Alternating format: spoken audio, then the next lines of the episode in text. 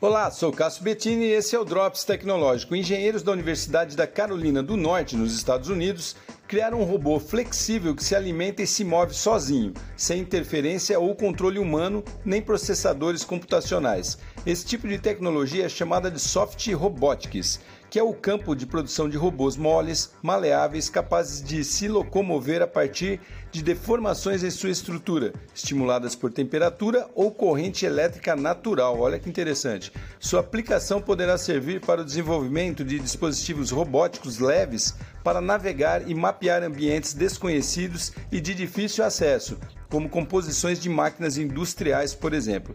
O registro das informações fica por conta de nanosensores embarcados na arquitetura desses robôs quase orgânicos. Bem legal, né, pessoal? Sou Cássio Bettini compartilhando temas sobre tecnologia, inovação e comportamento. Até o próximo.